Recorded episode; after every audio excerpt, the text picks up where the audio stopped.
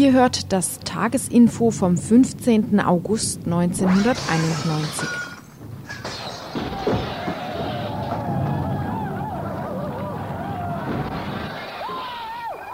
Das politische Tagesinfo von Radio Dreikland aus Freiburg.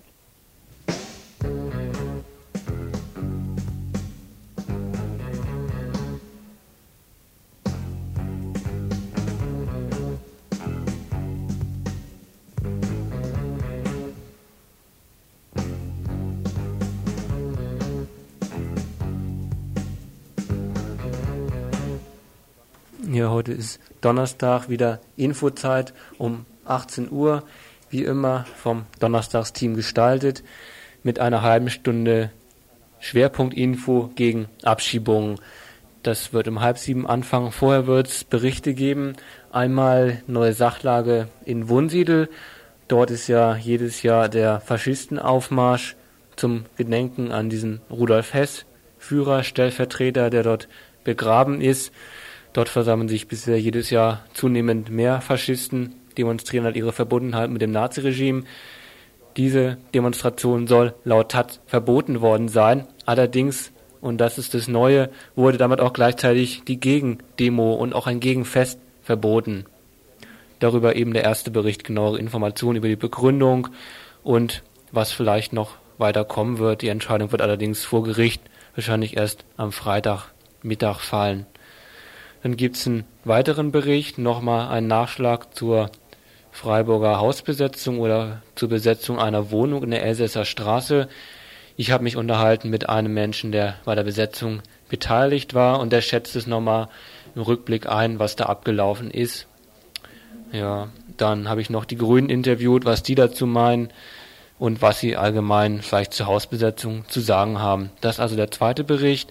Dann haben wir noch einen Beitrag bekommen von einem Ex-Info-Mitarbeiter, der beschäftigt sich damit, was hier im Radio alles einläuft.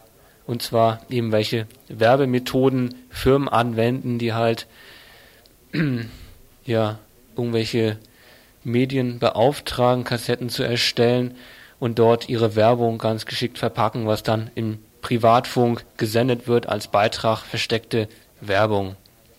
Da haben wir eine erste halbe Stunde also voll mit diesen drei, drei Beiträgen und danach kommt das Schwerpunkt Info gegen Abschiebung. Ja, und heute mit äh, Informationen und Nachrichten über verschiedene Überfälle auf Wohnheimen, ähm, dann Aktionen, Protestaktionen und klar, logisch, äh, die Flüchtlinge, die albanische Flüchtlinge im Bari.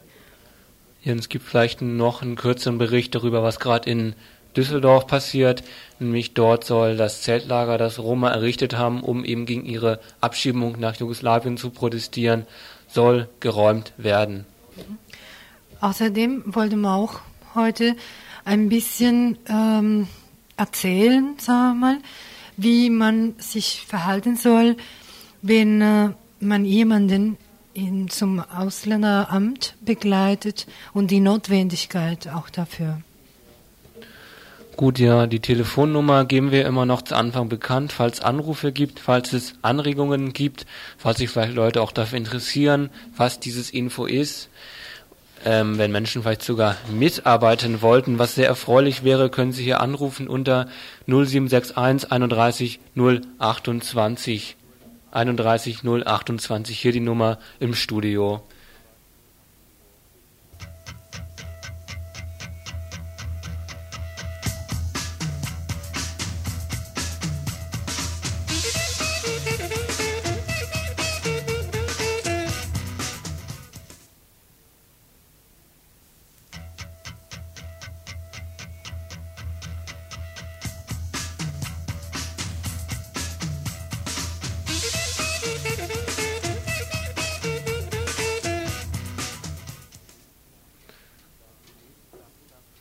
Für nächsten Samstag war angekündigt eine, eine Demonstration von Faschisten bzw. ein Aufmarsch derselben zum Todestage von Rudolf Hess, der eben begraben ist in Wunsiedel.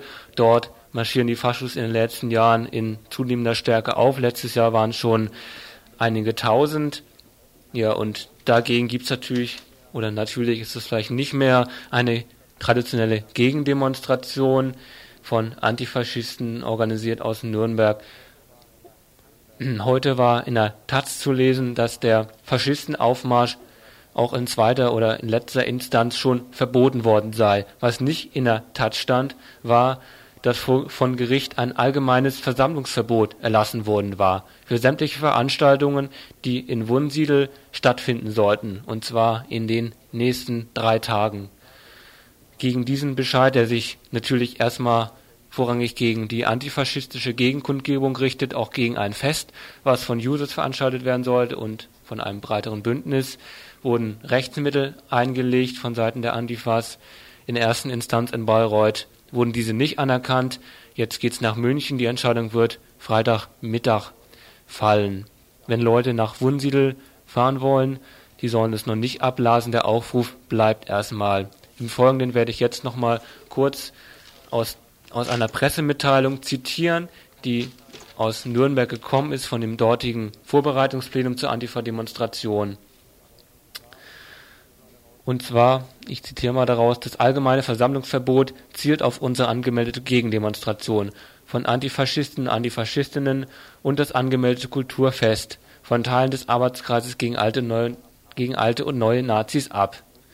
Aufgrund des starken Druckes, den die vergangene und die diesjährige Mobilisierung von Antifaschisten und Antifaschistinnen zu einer Gegendemonstration und die internationalen Pressereaktionen besonders auf den Trauermarsch den sogenannten Trauermarsch für Rainer Sonntag in Dresden aufgebaut haben, hat sich das Landratsamt Wunsiedel zu einer Lösung entschlossen, die Antifaschistinnen und Antifaschisten mit Faschisten gleichsetzt.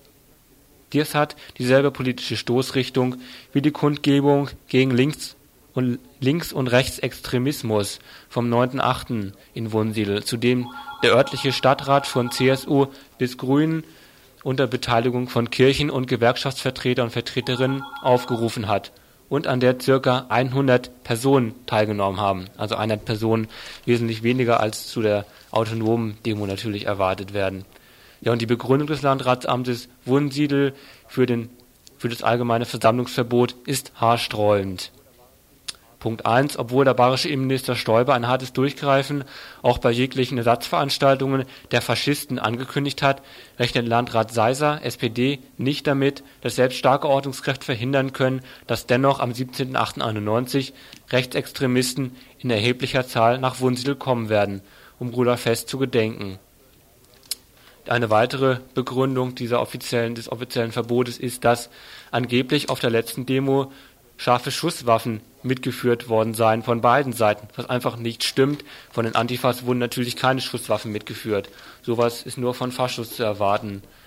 Und ein weiterer Punkt der Begründung des allgemeinen Verbots von Veranstaltungen in Wunsiedel am Wochenende wird von den Antifaschisten und Antifaschistinnen so kommentiert. Besonders zynisch fanden wir die strategischen und militärischen Planspiele der Polizei. Der Einsatz von Reizstoffen würde das gesamte Innenstadtgebiet Wunsiedels berühren, sagt die Polizei, und den gesamten polizeilichen Einsatz in Frage stellen, da sich die Reizstoffe auch auf die Einsatzkräfte auswirken würde. Ein Wasserwerfereinsatz bei hochsommerlichen Temperaturen ohne Beimischung von Reizstoffen ist aber zwecklos, heißt es von Seiten der Polizei. Es ist aber wohl bekannt, dass bereits durch den Wasserdruck es zu gefährlichen Verletzungen kommen kann und in Wackersdorf zwei Menschen an den Folgen eines CS-Gases CS-Gaseinsatzes starben Während also die monatelange Aufklärungsarbeit über die Bedeutung des Faschisten-Wallfahrtsortes Wunsiedel und die gesamte gewalttätige europäische Rechte schwer behindert wird, läuft die Mobilisierung im faschistischen Lager weiter. So rufen zum Beispiel die Deutsche Alternative und der Führer der Nationalen Liste Christian Worch zu einer Protestkundgebung am 17.08. um 16 Uhr, also am Samstag, vor dem Verwaltungsgericht in Bayreuth auf. Auch die FAP plant für das Wochenende ein Zeltlager in der Nähe von Wunsiedel es ist aber noch lange nicht klar, ob die Faschisten sich wirklich nicht in Wunsiedel versammeln. Es ist eigentlich sogar zu erwarten, dass sie in Absprache mit den Behörden eben ihre Duldung durchgesetzt haben, während die Antifa-Kundgebung, das Antifa-Fest jetzt offiziell verboten sind. Wie gesagt, ganz klar vor Gericht durch ist das noch nicht. Freitagmittag wird die Entscheidung fallen. Ich denke, es wird über LDR dann nochmal berichtet werden müssen, ob es tatsächlich jetzt auch zu einem Verbot der antifaschistischen Kundgebung und des Festes gekommen ist.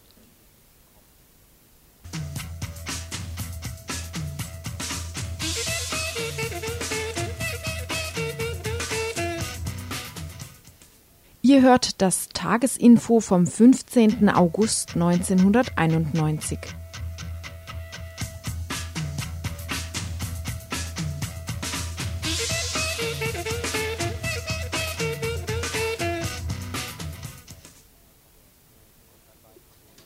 Ja, jetzt kommt ein Beitrag nochmal zur Hausbesetzung in Freiburg zur Besetzung einer Wohnung in der Elsässer Straße 2, einer Wohnung, die sich in sehr gutem Zustand befand, die jetzt laut Plänen der Stadt oder des Bundes einem Parkplatz weichen soll. Eine weitere Wohnung ist auch noch daneben. Diese Wohnung wurde vorgestern von vier Wohnungssuchenden und zwei Kindern besetzt. Allerdings sofort, bevor die 24-Stunden-Frist abgelaufen ist, schon wieder gestern früh geräumt. Ich habe mich dann nochmal mit einem Menschen unterhalten, der bei der Besetzung beteiligt war. Für die kam die Räumung sehr überraschend. Die Stadt hat sehr schnell reagiert. Böhme hat persönlich die Räumung angeordnet. angeordnet. Davor waren allerdings Verhandlungen nötig mit dem Bund, in dessen Verfügung sich das gerne bis gestern noch befand. Ja, und was kam? Ja, es gab dann eben Verhandlungen von der Stadt mit dem Bund und was bei diesen Verhandlungen rauskam, erzählt jetzt erstmal mein Interviewpartner das Ergebnis von den Verhandlungen haben wir erstmal gar nicht mitgekriegt. Wir äh, hatten uns natürlich vorher Sachen dazu überlegt. Wir wussten, also die Gebäude gehören dem Bund. Wir wussten auch, dass der Bund nicht räumt bzw. räumen kann und dass er sich mit Sicherheit erstmal mit der Stadt bzw. mit dem Land in Verbindung setzen muss. Und es war so ein Teil, wo wir gewusst haben, ja, das bringt uns Zeit. Das sind so innerstaatliche Widersprüche irgendwie so. Äh, es gibt Kompetenzgerangel, wer ist jetzt eben zuständig. Äh, um 3 Uhr kam die BZ und die, von der haben wir dann erfahren, dass es wohl so aussieht, dass der Bund räumen will und die Stadt sich aber querstellt und sagt, sie räumt nicht, weil sie praktisch mit der Besetzung erst erfahren hat, dass die Räumlichkeiten leer stehen. Äh, und die nächste Info war dann noch, dass wir wussten, dass sich um fünf, dass es dann ein Gespräch zwischen Bund, Land und Stadt gibt. Und auf diesem Treffen haben sie sich wohl dann relativ schnell geeinigt, dass die Verfügungsgewalt der Stadt auf die Stadt übergeht. Ja, bei diesen Verhandlungen ist dann offensichtlich im Rückblick betrachtet die Entscheidung gefallen. Die Stadt hat praktisch vom Bund das Gelände eingehandelt, die Verfügungsgewalt bekommen und hat daraufhin selbst sofort beschlossen zu räumen. Und die Räumung ist dann auch am nächsten Morgen erfolgt. Die Besetzer waren dann eben nur noch Figuren in einem Schachspiel, das sie offensichtlich falsch interpretiert haben, wie sie jetzt heute selber einschätzen. Die Stadt hat nur gesagt, sie räumt nicht, um eben in den Verhandlungen mit dem Bund einfach bessere Karten in der Hand zu haben. Druck auf Bund zu machen und sagen, okay, wir räumen, aber ihr müsst uns das Gelände bzw. die Wohnungen direkt äh, in unsere Verfügungsgewalt geben. Und das haben wir äh, ziemlich klar falsch interpretiert. Die Stadt scheint also mächtig Angst gehabt zu haben vor einer erneuten Hausbesetzungsbewegung in Freiburg. Denn die Situation ist für sie nicht gerade bequem, stehen doch relativ viele Wohnungen derzeit leer. Weil es stand ja heute auch in der Zeitung, dass es dann äh, oft so ist, dass wenn ganze Wohnblocks, dass da 18 Wohnungen leer stehen, äh, es sind noch zwei Famili französische Familien drin äh, und dann geht die Übergabe praktisch erst an, an das Land oder an, an, die Stadt, wenn alles leer ist. Also das heißt, es stehen oft äh, monatelang 18, 19, 20 Wohnungen einfach leer. Nun ja, die Situation breiter Leerstand derzeit in Freiburg, noch zunehmender Leerstand, mehrere tausend Wohnungssuchende, da müssten auch eigentlich recht positive Reaktionen auf eine Besetzung erfolgen, oder? Wir hatten dann relativ schnell Kontakt zu diesem äh, Sprecherinnenrat von, äh, vom Wohnungsausschuss vom Breisacher Hof. Die haben sich einstimmig äh, mit solidarisiert, fanden das gut und ähm, hatten auch eine Resolution geschrieben. Bloß leider war es zu spät. Wir hatten dann am Dienstagmorgen, ne, am Mittwochmorgen um 9 Uhr praktisch ein Gespräch mit denen äh, einberufen und waren da gerade am Frühstück und da kamen halt direkt die Bullen so. Der Sprecherinnenrat vom Breisacher Hof hat also recht freundlich reagiert.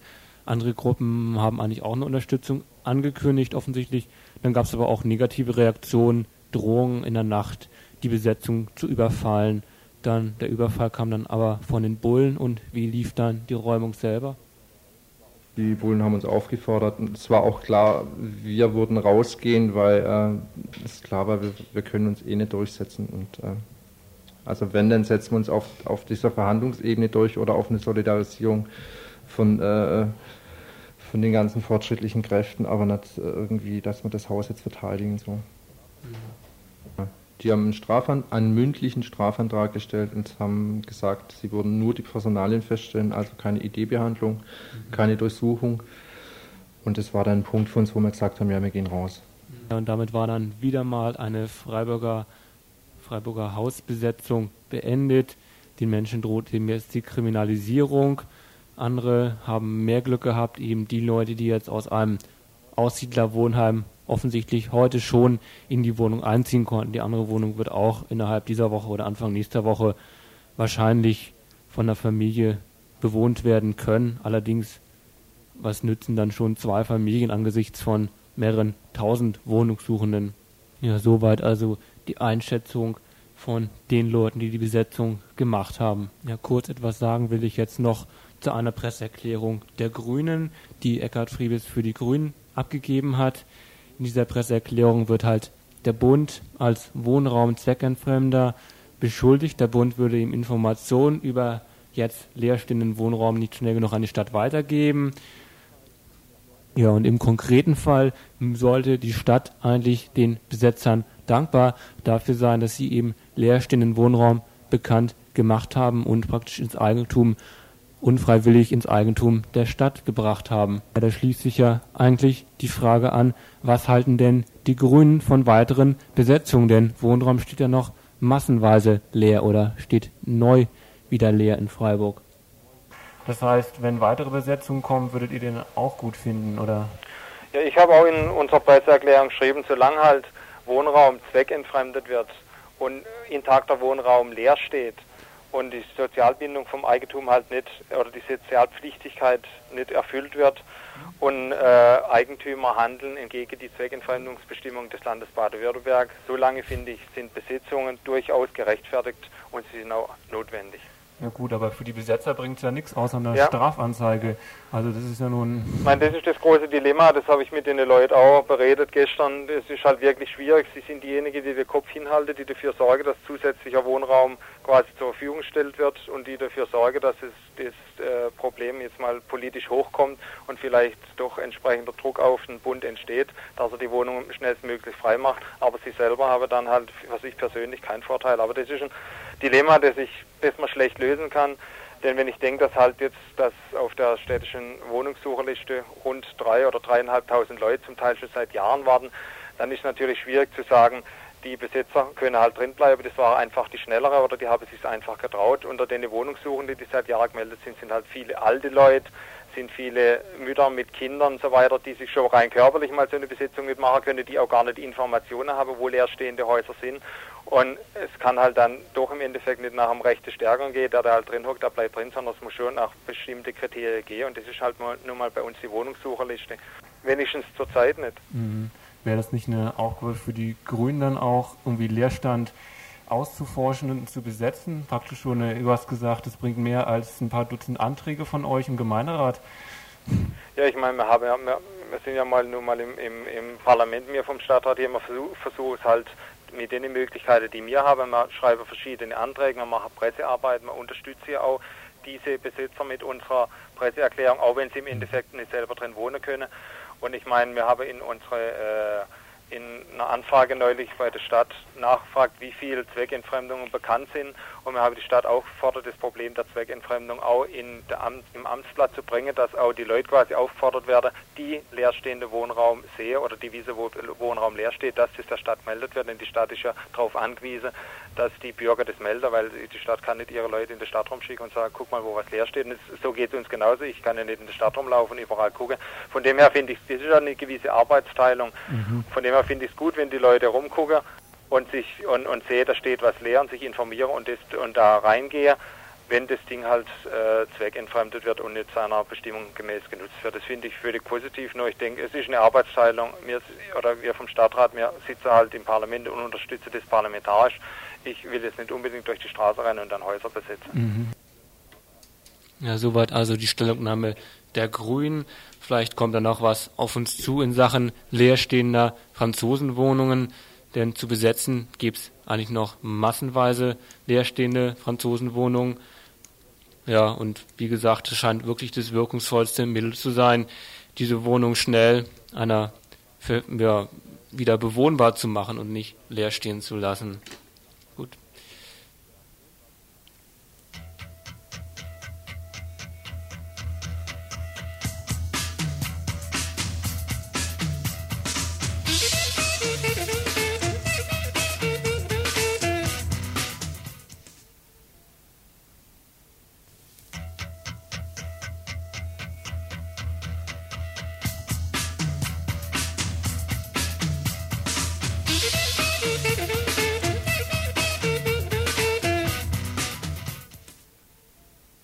hört das Tagesinfo vom 15. August 1991.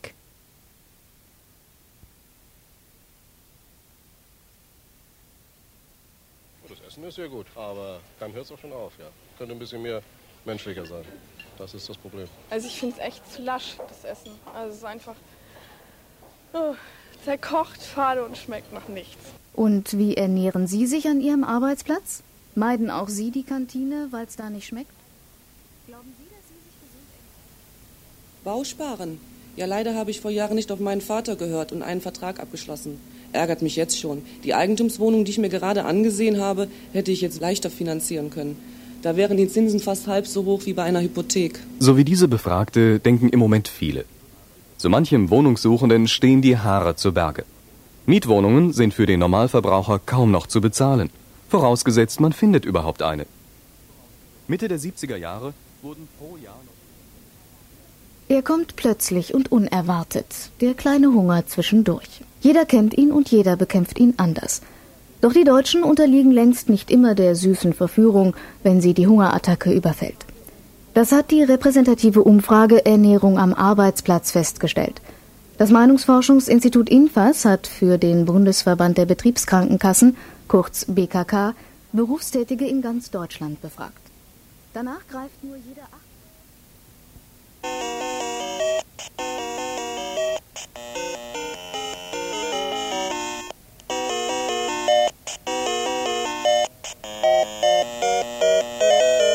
Diese Melodie könnte der Urlaubsschlager 91 werden. Kennen Sie nicht? Das ist die Erkennungsmelodie des mehrfach preisgekrönten Videospiels Tetris. Sie wissen schon, Immer wenn die Sekretärin am Computer sitzt. Das russische Strategiespiel ist die Grundausstattung des Verkaufs. Ohne H2O gehen wir K.O. Ohne H2O gehen wir K.O. Ohne H2O gehen wir K.O.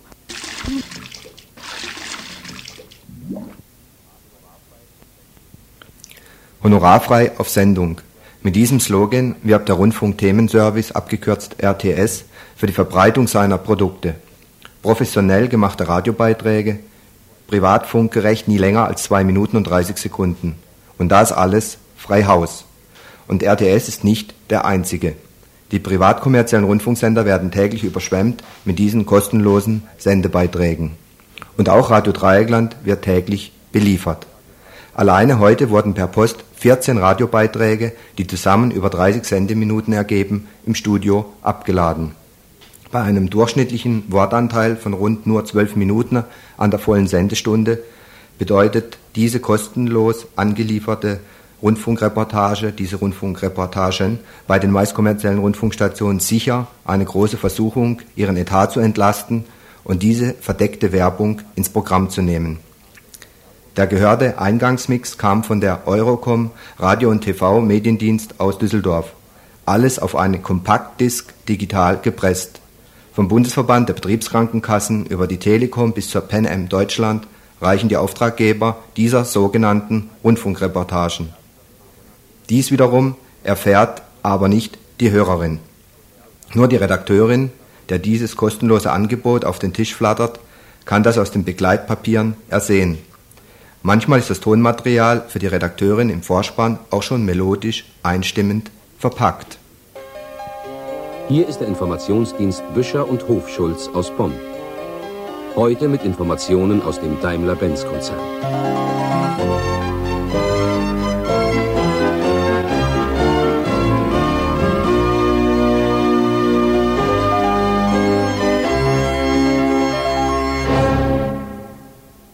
Würde man die Briefsendungen, die pro Arbeitstag bei der Deutschen Bundespost eingehen, 43 Millionen Briefe, Postkarten und Briefdrucksachen aufeinander stapeln, käme man etwa auf die vierfache Höhe des Mount Everest. Nun, wer hätte hinter diesem Beitrag den Sponsor Daimler-Benz vermutet? Mit der Kassette oder der sehr komfortablen Disk mit den O-Tönen werden zugleich Anmoderationsvorschläge mitgeliefert. Dies bietet den kommerziellen Privatradios natürlich den Vorteil, sich keinerlei redaktionelle Gedanken mehr machen zu müssen.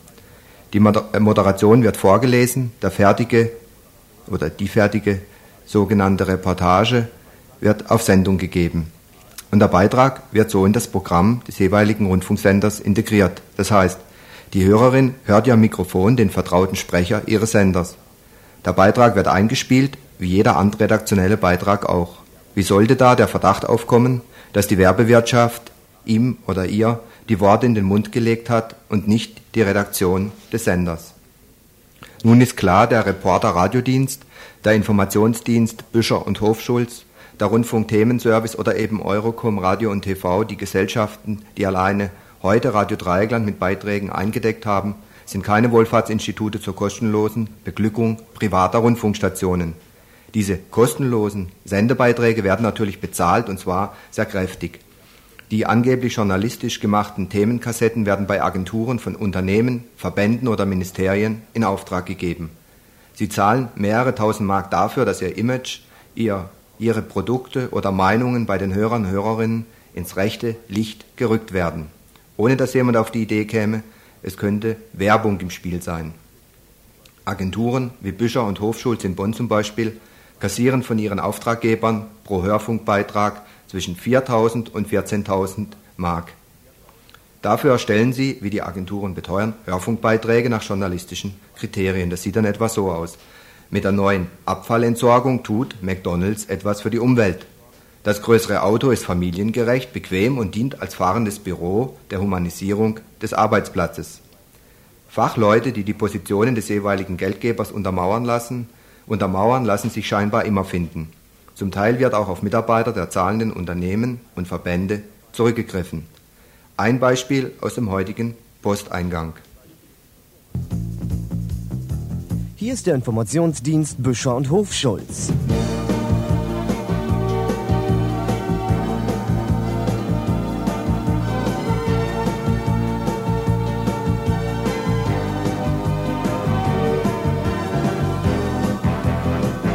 Aus Bonn.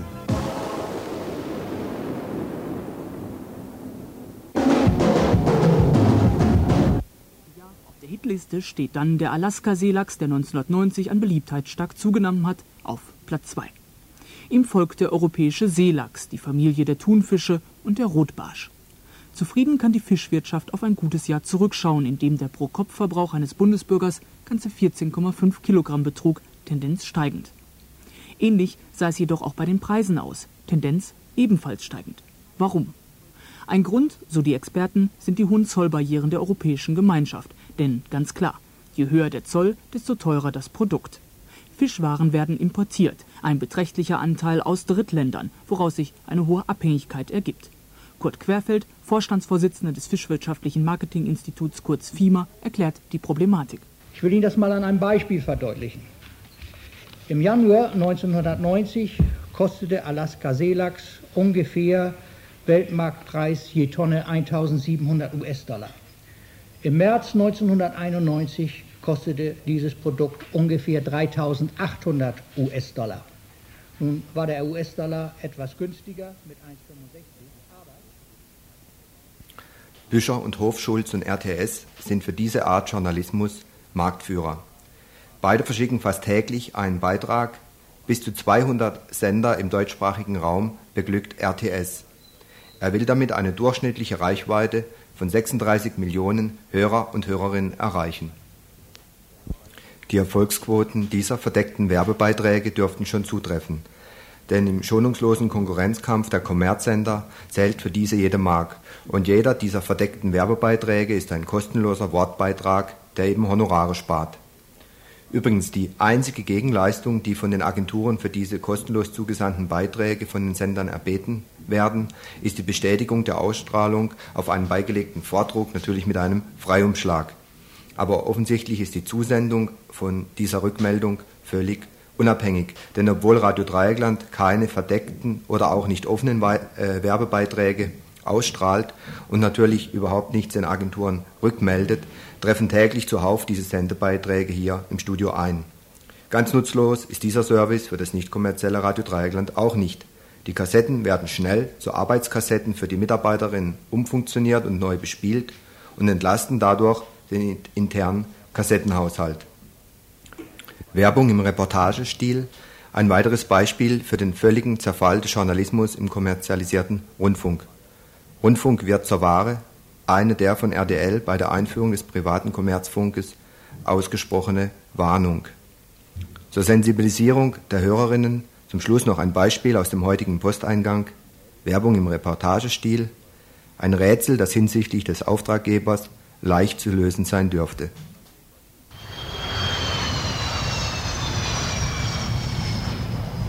Es ist kurz vor Mitternacht.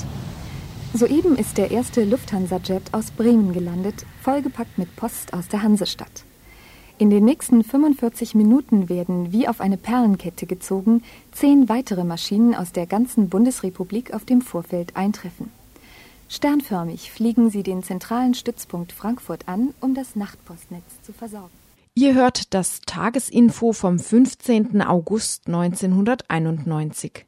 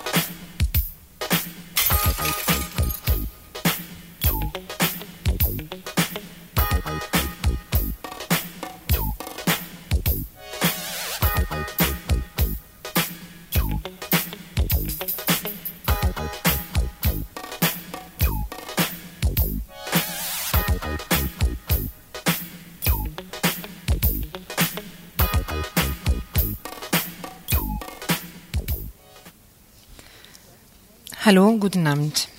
War ein bisschen Nachrichten. In Geboldehausen, Niedersachsen, sind am Samstag drei Menschen schwer verletzt worden. Eine Gruppe von Deutschen hatte drei Asylbewerber aus Angola auf einem Fest angemacht, weil die Angolaner sich mit Frauen unterhielten und mit ihnen sogar tanzten. Laut Polizeibericht hätten die Angolaner daraufhin das Fest verlassen und seien von den Deutschen bis zur Wohnungstür verfolgt worden. In der Wohnung ging der Streit erst los und zwei Deutschen und ein Angolaner kamen mit schwer Verletzungen davon. In Aschersleben in Sachsen-Anhalt hatten am Samstag und Sonntag ungefähr 40 Menschen ein Wohnheim für Asylbewerber mehrfach angegriffen und Fensterscheiben, Türen und Schlösser kaputtgeschlagen. Am Ende des zweiten Tages konnte oder musste die Polizei neun Personen fest, vorläufig festnehmen. In Ueckermunde vor Pommern überfielen in der Nacht zum Sonntag 40 maskierte Personen ein Wohnheim für Asylbewerber. Das gesamte Mobiliar wurde zerstört, die Menschen mit Gaspistolen bedroht und mit Feuerlöscher besprüht. Einige Kinder mussten wegen dem Verdacht einer Gasvergiftung ins Krankenhaus gebracht werden.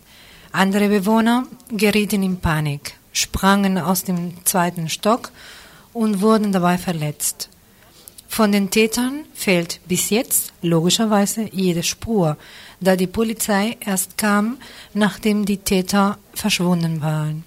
Einige Bürgerinnen wollten nach dem Überfall Flüchtlingsfamilien bei sich aufnehmen, bis das Wohnheim wieder hergerichtet ist. Dresden. 79 rumänische Flüchtlinge befinden sich seit vergangenen Donnerstag im Hungerstreik. Sie sind vor drei Wochen unter schlechtesten Bedingungen in einem notdürftigen Sammellager untergebracht worden. Sie verlangen von der Dresdner Stadtverwaltung die Zuweisung von festen Unterkünften und eine menschenwürdige Behandlung. Sie lehnten sowohl die Annahme von Essen als auch von ihrem Taschengeld ab. Erst nachdem ein Arzt von der Organisation Pax Christi das Lager besucht und in einem Brief an den sächsischen Ministerpräsidenten sowie an den Dresdner Oberbürgermeister die Schließung des Lagers verlangt hatte, sind die Zelte mit Planen ausgelegt und zum Beispiel mit Lampen ausgestattet worden. Der Flüchtlingsrat des UNHCR hat am Dienstag letzter Woche das Lager dort in Dresden besucht. Etwa 150 Asylbewerber aus Schwalbach in Hessen protestierten am Montag vor dem hessischen Innenministerium in Wiesbaden dagegen, in die neuen Bundesländer verlegt zu werden. Die Situation in, Hessisch, in der hessischen Gemeinschaftsunterkunft für Flüchtlinge in Schwalbach spitzt sich zu. Die dortigen Asylbewerber sollen gegen ihren Willen in Asylheime in die fünf neuen Länder geschickt werden. Aus Protest gegen diese Pläne zogen sie am Montag von Schwalbach aus in, Demonst in einem Demonstrationszug zu Fuß in die Landeshauptstadt Wiesbaden. Ziel der Aktion sei vor allem, persönlich mit den Verantwortlichen zu sprechen, erklärte ein Mitglied des Flüchtlingssolidaritätskomitees. Schon seit 15. Juni versuchen die Asylbewerber auf ihre Problematik die Öffentlichkeit aufmerksam zu machen. Am 15. Juni hatten sie den Eingang der Gemeinschaftsunterkunft für eine Stunde blockiert und der, und der Einstieg in die für den Transport in den Osten vorgesehenen Busse verweigert. Diese Auflistung der zunehmenden Übergriffe und weitere, vielmehr auch hier nicht genannte, Übergriffe gegen Ausländer und Ausländerinnen, gegen Schwule oder gegen Obdachlose gleicht schon einer Schreckensbilanz. Immer stärker wird diese dumpfe Fremdenfeindlichkeit, die sich nicht mehr mit Parolen wie das Boot ist voll Luft macht, mehr und mehr kommt es also auch deutlicher zu einer explosiven Mischung aus Überfremdungsängsten und nationalistischem Gedankengut. Trotzdem, viele sehen darin noch keinen Grund zur Besorgnis. Zum Beispiel der Schweizer Schriftsteller Peter Bixel behauptete, Zitat, Im Herzen jedes Menschen sitzt ein kleiner Faschist. Das Gegengewicht ist der Kopf. Und offensichtlich kommt so ein Satz den regierenden Politikern zurecht. Warum denn nicht dieses Potenzial zum Beispiel ausnutzen, wenn es denn schon in den Herzen vorhanden ist? Wohnungsnot, Arbeitslosigkeit, Steuererhöhung, die Ausländer oder auch Ausländerinnen, die Obdachlosen, die Schwulen, die sind doch schuld daran. Ihr hört das Tagesinfo vom 15. August 1991.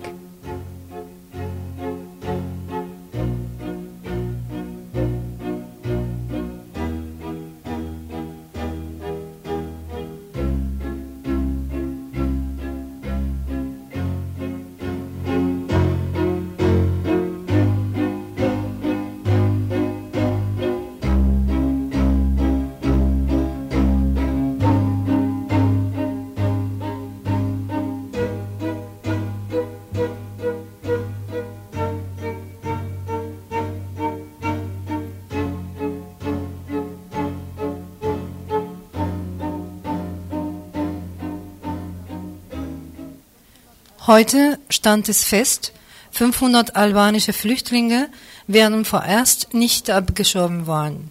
Diese Menschen wollen lieber sterben als in ihre Heimat zurück. So begründete der Polizeichef Parisi die Entscheidung von Innenminister Scotti. Nach ihrer Irrfahrt von Hafen zu Hafen war die, warf die Flora, die andre, wie andere Schiffe auch, ihre 10.000 elenden Passagiere an der apulischen Küste im Bari an Land. Und das geschah gerade in den Tagen vor Ferragosto, des geheiligten Ferientag Italiens. Apokalyptische Szenen erschreckten via Fernseher die speisenden Familien an ihren wohlgedeckten Tischen. Albanische Frauen mit verdüstenden Kindern fliehen um, Was flehen um Wasser. 16.000 Menschen werden mühsam von den Carabinieri wie wilde Tiere im Schach gehalten. Flüchtlinge Albaner werden in den Straßen der apulischen Hauptstadt wie Tiere gejagt.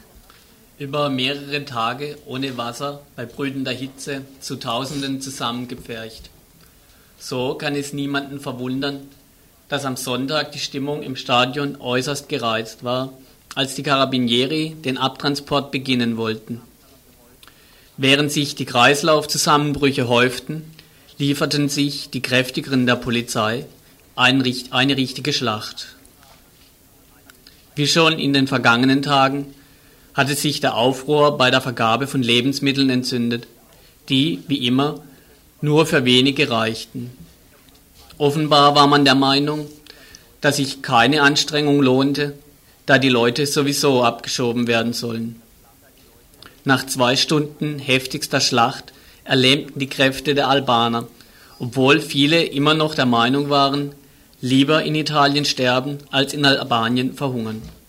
Und so konnte der zügige Abtransport fortgesetzt werden. Bislang nicht gezählte Verletzte, 6000 vor Dreck, Frust und Ohnmacht starrend abgeschobene Flüchtlinge und die bislang größte Massenabschiebung in der italienischen Geschichte. Das ist die vorläufige Bilanz des albanischen Flüchtlingsdrama. Die Nachbarländer ver verfolgten schweigsam, was sich da in der italienischen Hafenstadt abspielte. Keine Proteste gegen das lebensgefährliche Zusammenfärchen Tausender von Menschen in einem Sportstadion bei glühender Hitze. Keine Proteste gegen die Verweigerung von Nahrungsmitteln und vor allem Wasser. Nach vier Tagen waren diese Menschen in unwürdigsten Bedingungen die schrecklichste Horrorvision für die anderen Regierungen Westeuropas, die sie daran erinnerte, dass nicht nur Italien wirtschaftlich und politisch zerrüttete Nachbarländer hat. Derlei Massenanstürme, sagte der Präfekt der Stadt Bari, können in den nächsten Wochen in jedem westlichen Land eintreffen. Dabei gibt es eine ganze Reihe international verbindlicher Bestimmungen im Fall einer Massenfluchtbewegung. In einem Beschluss zum Beispiel des Exekutivkomitees des Hohen Flüchtlingskommissariats der Vereinten Nationen aus dem Jahre 1981 sind minimale humanitäre Standards für die Behandlung von solchen Flüchtlingen festgelegt. Dabei sollten, und diese sollten als Flüchtlinge behandelt werden, deren tragisches Schicksal besonderes Verständnis und Sympathie verdient. Sie dürfen keiner grausamen, unmenschlichen oder entwürdigenden Behandlung ausgesetzt werden, so wörtlich in diesem Absatz. Vor allem aber dürfen Flüchtlinge weder bestraft noch in irgendeiner Weise zu ihrem Nachteil behandelt werden, nur weil ihr Aufenthalt als illegal angesehen wird. Die Versorgung mit Essen, grundlegenden Sanitär- und Gesundheitseinrichtungen sowie einem Dach über dem Kopf ist ebenso verankert wie die Einhaltung ihrer Grundrechte, so wie sie in der Allgemeinen Erklärung der Menschenrechte der UNO festgelegt sind. Das Recht auf Menschenwürde ist dort bereits in der Präambel verankert. In Bari in Italien ist es in den letzten Jahr, in den letzten Tagen, letzten Wochen auch ähnlich ramponiert worden, wie zum Beispiel die Einrichtung äh, oder die Gefangennahme von Flüchtlingen in einem Stadion dass sich der Beschluss des Exekutivkomitees des Flüchtlingskommissariats auf Asylsuchende bezieht, die italienische Regierung die Flüchtlinge aber mit Ausnahme von Deserteuren der albanischen Armee schlichtweg zu illegalen Einwanderern erklärte, entschuldigt die Missachtung der Beschlüsse keineswegs. Es widerspricht der Genfer Flüchtlingskonvention, so sagt ein Vertreter dieses Flüchtlingskommissariats, ein Land einfach für frei von politischer Verfolgung zu erklären. Ein Mitglied von Amnesty International findet das skandalös. Man kann diese Leute nicht einfach abschieben, ohne sie vorher überhaupt zu ihrer Flüchtlingseigenschaft zu befragen. Allerdings hat nicht nur die italienische Regierung die Bestimmungen des Flüchtlingskommissariats missachtet, sondern auch die anderen Mitgliedstaaten. Laut dortigem Absatz Nummer 3 sind sie nämlich auch in Zusammenarbeit mit dem Flüchtlingskommissariat aufgerufen, einem von einer Massenflucht betroffenen Land unter die Arme zu greifen. Die Mauer, Bari und der italienische Umgang mit den Menschenrechten, schreibt Rossana Rosanda in Il Manifesto, einer italienischen Zeitung. Kaum zwei Jahre nach dem Fall der Mauer von Berlin hat Italien innerhalb von 48 Stunden die Mauer von Bari errichtet. Früher schossen die Fopos, um die Deutschen davon abzuhalten, vom Block der Staaten mit beschränkter Souveränität in den Westen zu entkommen.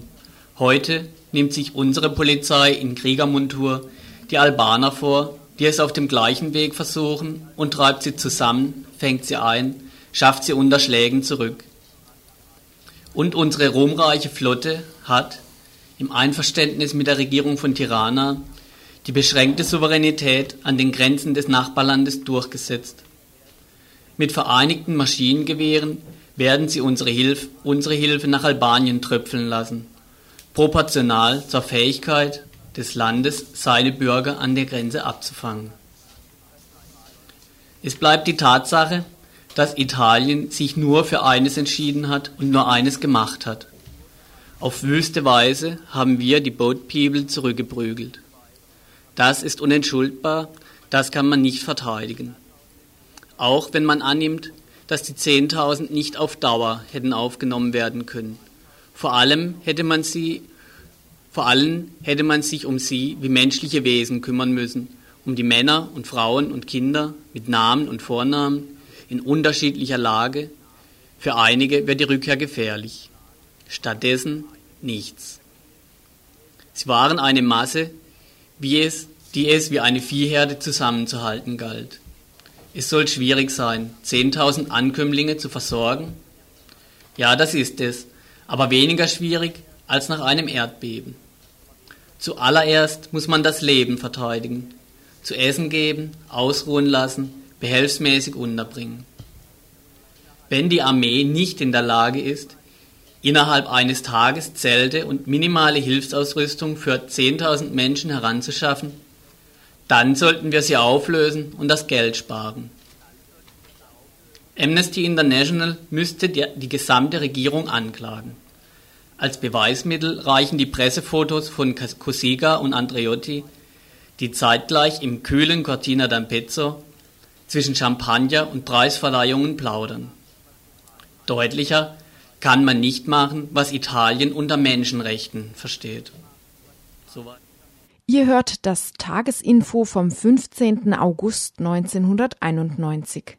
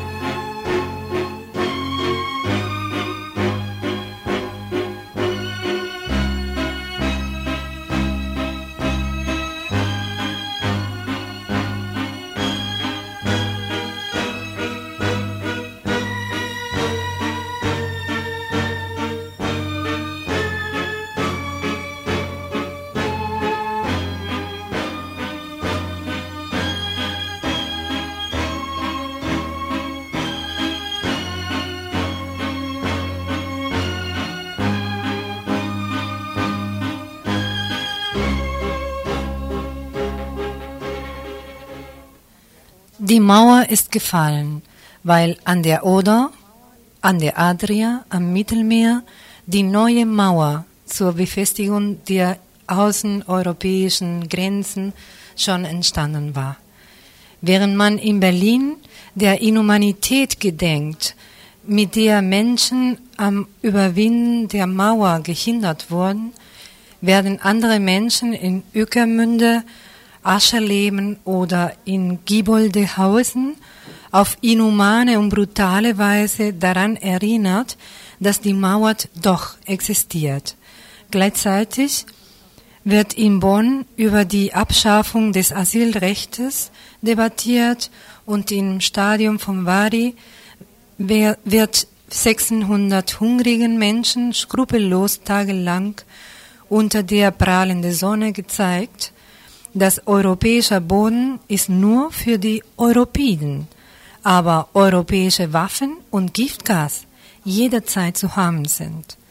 Am Umgang mit den Flüchtlingen lässt sich am besten zeigen, dass die EG nichts anderes als eine viel sicherere Mauer haben will. Dazu passt auch die nächste Meldung, dass der sogenannte Freistaat Bayern aus Deutschland immer noch bzw. wieder Flüchtlinge abschiebt, diesmal nach Jugoslawien. Flüchtlinge, zum Beispiel aus Kosovo, Albanien, werden aus Bayern nach Jugoslawien abgeschoben. Aber kommen wir nun auch noch zur Situation, etwas jedenfalls in Freiburg. Flüchtlinge auf dem Flugplatzgelände in Freiburg. Zur Erinnerung, die Stadt Freiburg will das Gelände auf dem Flugplatz für Flüchtlinge bereitstellen.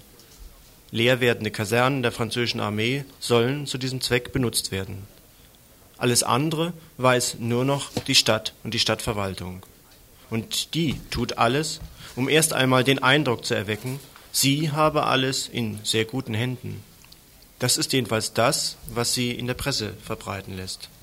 Etwas anderes sehen das fast alle anderen. Die sogenannten Wohlfahrtsverbände, der Arbeitskreis Asyl, die Flüchtlinge selbst, aber auch der Sprecher- und Sprecherinnenrat in Freiburg. Offiziell wird das nicht bestätigt. Aber gerade die Tatsache, dass sich von den dafür zuständigen Verbänden niemand vor der Öffentlichkeit äußern will, ist ein Zeichen dafür, dass hinter den Kulissen offenbar heftig um die richtigen Konzepte, um die Zuständigkeiten gestritten wird. Sowohl die katholische Organisation Caritas als auch das diakonische Werk, beide auch unter anderem im Verband Freiburger Sozialarbeit tätig, sind über die Stadt selbst und über die Stadtverwaltung nicht unbedingt erfreut. Es liegt der Stadt seit längerer Zeit ein Papier vor. Dort sind die Konzeptionen beider und anderer Vereinigungen enthalten. Die Stadt antwortet bis heute darauf nicht. Bürokratie, Sommerloch und andere Querelen, das sind offenbar kein hinreichender Anlass für die Begründung, dass sich dort und am Flugplatzgelände überhaupt nichts tut. Nicht einmal eine offizielle Einladung zu einer Besichtigung liegt dem Verband Freiburger Sozialarbeit für den Flugplatz vor. Und dies, obwohl nach städtischer Planung jetzt schon die ersten Flüchtlinge dort untergebracht werden sollen. Albanische Flüchtlinge zum Beispiel, die bislang auf dem Schauensland waren, haben schon abgelehnt, dort hinten in, äh, untergebracht zu werden. So meinte denn auch ein Vertreter des Sozialarbeitsverbands, dass wohl alles wieder einmal auf dem Rücken der Flüchtlinge ausgetragen werden wird. In der Regel, äh, pardon, äh, nee, vielleicht machen wir weiter, weil wir ganz wenig Zeit. Zeit noch haben, mit einer sehr wichtigen Information und ist, ähm, wenn man jemanden, also eine, ein Flüchtling, eine Flüchtlinge, Flüchtlinge. Ja, richtig. Äh, zum Ausländeramt begleiten soll. Oder muss da gibt es kann. Initiativen aus anderen Städten und wir versuchen etwas mal als Anregung und auch zum Nachdenken vielleicht eine solche Initiative praktisch vorzustellen. Sie haben ein Papier geschrieben, was alles beachtet werden muss, wenn man mit Flüchtlingen zum Beispiel auf so eine Ordnungsbehörde für Ausländer oder Ausländerinnen gehen muss. Generell geht es darum, Sprachschwierigkeiten zu überwinden und moralischen Beistand zu leisten, Willkür und rassistisches Verhalten zu verhindern beim Ausländeramt. In der Regel handelt es sich um die monatliche Verlängerung der Duldung. Die Duldung ist der niedrigste offizielle Status für Flüchtlinge und bedeutet so viel wie Aussetzung der Abschiebung. Ein Duldungspapier haben Flüchtlinge, deren Asylantrag abgelenkt wurde, die aber wegen Kriegen, Krisen oder Gefahr der politischen Verfolgung nicht abgeschoben werden. Vorher setzt ihr euch mit den Flüchtlingen zusammen in, und besprecht ihre Situation und den Zweck der Vorladung. Falls der Grund der Vorladung klar ist, ruft ihr beim Ausländeramt an und fragt für eure Bekannten nach und kündigt den gemeinsamen Besuch an. Bei Unklarheiten könnt ihr euch in der ähm, Sprecherinnenrat hier in Freiburg zum Beispiel erkündigen. Ihr müsst rauskriegen. A. Ob der die Betroffene unter eine Stichtagsregelung fällt, das heißt aus einem bestimmten Land kommt und vor einem bestimmten Datum hier eingereist ist. Momentan gibt es solche Regelungen nur für Äthiopierinnen, Afghaninnen, Chinesinnen, Christinnen und Jezidinnen aus der Türkei, soweit uns bekannt ist. Oder ob der die Betroffene schon zwei Jahre geduldet ist. In diesen beiden Fällen sind die Flüchtlinge berechtigt, Antrag auf Aufenthaltsbefugnis zu stellen. Diese ist auf höchstens zwei Jahre befristet und berechtigt nach acht Jahren zum Antrag auf Aufenthaltserlaubnis. Trotzdem versuchen die Ausländerämter, Flüchtlinge weiterhin mit einer Duldung abzuspeisen. Ein Musterantrag auf Aufenthaltsbefugnis ist in der Amnesty-Broschüre Leitfaden zur Beratung von de facto Flüchtlinge enthalten. Und was ganz wichtig ist, ist, wenn es um Verlängerung der Duldung geht, nicht auf den letzten Drucker. Noch ein paar andere konkrete Tipps, darauf, äh, worauf ihr drängen könnt, indem ihr noch auf laufende Gerichtsverfahren hinweist zum Beispiel oder auf Stichtagsregelungen, die diskutiert werden, äh, hinweist. Äh, sagt, der Flüchtling hat keinen Pass, wenn er eingesperrt wird machen Sie sich einer Freiheitsberaubung mitschuldig. Ihr Name bitte. Aufs Grundgesetz lässt sich hinweisen, den Abschnitt mit der Würde des Menschen. An die christliche Nächstenliebe könnt ihr appellieren. Einen Hungerstreik im, im Amt androhen oder nicht vorher zu gehen. Vorher die Duldung kopiert und droht, den Fall an die Presse zu bringen. Auf Paragraph 56 verweist, nachdem der Flüchtling nach mehr als einjähriger Duldung sowieso Anspruch auf eine schriftliche Ausreiseaufforderung mit dreimonatiger Frist hat. Deshalb könne der Beamte doch wohl einen Monat verlängern, wenigstens. Oder eine Klage nach 80 Absatz 5 Verwaltungsgerichtsordnung ankündigt, die dann auch aufschiebende Wirkung hat, zusammen mit der Klage auf Anerkennung von Fluchtgründen, nach Fluchtgründen. Und die Gerichte sind doch so überlastet und er, also der Beamte oder die Beamtin, soll doch lieber den Stempel gleich rausrücken. Und so weiter. Es geht also darum, möglichst viel Druck vor Ort zu machen, damit die Duldung direkt verlängert wird. Und wenn das alles nichts hilft, wird es kritisch. Dann ist das keine Schikane mehr, sondern dann wurde die Entscheidung getroffen, abzuschieben oder zur Ausreise zu zwingen. In solchen Fällen müsst ihr darauf drängen, dass die Flüchtlinge was etwas Schriftliches brauchen, zum Beispiel eine Ausreiseaufforderung mit möglichst langer Frist, um sich wenigstens bis dahin ausweisen zu können. Diese Frist muss mindestens drei Wochen betragen. Bei Leuten, die länger als ein Jahr geduldet sind, drei Monate laut Paragraph 56 Ausländergesetz. Und noch was? Bisher war Geduldeten jegliche Erwerbstätigkeit verboten. Nach dem neuen Ausländergesetz ist nicht selbstständige Erwerbstätigkeit nach drei Monaten erlaubt, wenn der Asylantrag nicht unbegründet ist. In diesen Fällen müsst ihr auf Entfernung des Arbeitsverbotsstempels drängen.